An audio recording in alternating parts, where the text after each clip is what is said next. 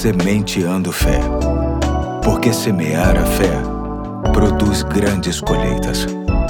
Aqui é o Pastor Eduardo, hoje é segunda-feira, dia 6 de fevereiro de 2023, e muito nos alegra estar com você nesta nova reflexão com base no livro Indescritível, Devocionais sobre Deus a Ciência, que está adaptada e será trazida pelo meu ajudante mais velho neste projeto. Vamos ouvi-lo com carinho? Fala galera, aqui é o André Guilherme, filho do pastor Eduardo e membro da Igreja Batista do Fonseca. Tudo beleza com você? O sapo geralmente é um bicho muito feio, mas existe um tipo de sapo que as pessoas costumam chamá-lo de fofinho. Ele é pequeno e vive nas florestas tropicais da América Central e da América do Sul. Deus fez estes sapinhos com cores brilhantes que servem para afastar possíveis predadores que procuram um lanche gostoso. As cores são amarelo, dourado, vermelha, azul, verde e preta. Só para citar algumas. Mas cuidado, muito cuidado, quando você estiver diante de um deles. Eles não são apenas fofos, são também mortais. Durante séculos, os caçadores nativos da Colômbia usaram um veneno poderoso que existe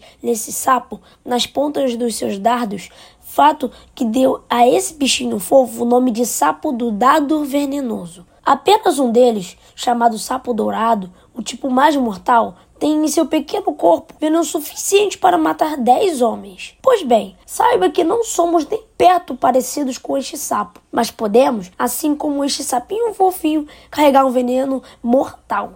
Isso lemos na carta de Tiago, capítulo 3, versículo 8 a 10, que diz assim: A língua, porém, ninguém consegue domar. É um mal incontrolável, cheio de veneno mortífero. Com a língua bendizemos ao Senhor e Pai, e com ela amaldiçoamos os homens, feitos à semelhança de Deus. Da mesma boca procede bênção e maldição. Meus irmãos, não pode ser assim. Nossa língua é muito poderosa, pode ferir e destruir não apenas uma pessoa, mas muitas delas se a gente não controlá-la. Mas a boa notícia é que a nossa língua também tem o poder de ajudar e fazer o bem a muitas pessoas. Para tanto, é preciso pedir ajuda a Deus, pois só Ele tira o veneno que está na língua, fazendo com que tenham palavras boas, que falem do amor e do cuidado de Deus. Fica aqui a dica: controle sua língua e faça dele um instrumento de vida e não de morte. Valeu? Hoje ficou por aqui e na semana que vem o Pedro traz a reflexão. Forte abraço e até a próxima. Valeu, André. Forte abraço para você também. Deus te abençoe, assim como a todos que nos ouvem. E amanhã estou de volta com uma nova série de reflexões para a nossa semana. Até lá, tchau, tchau.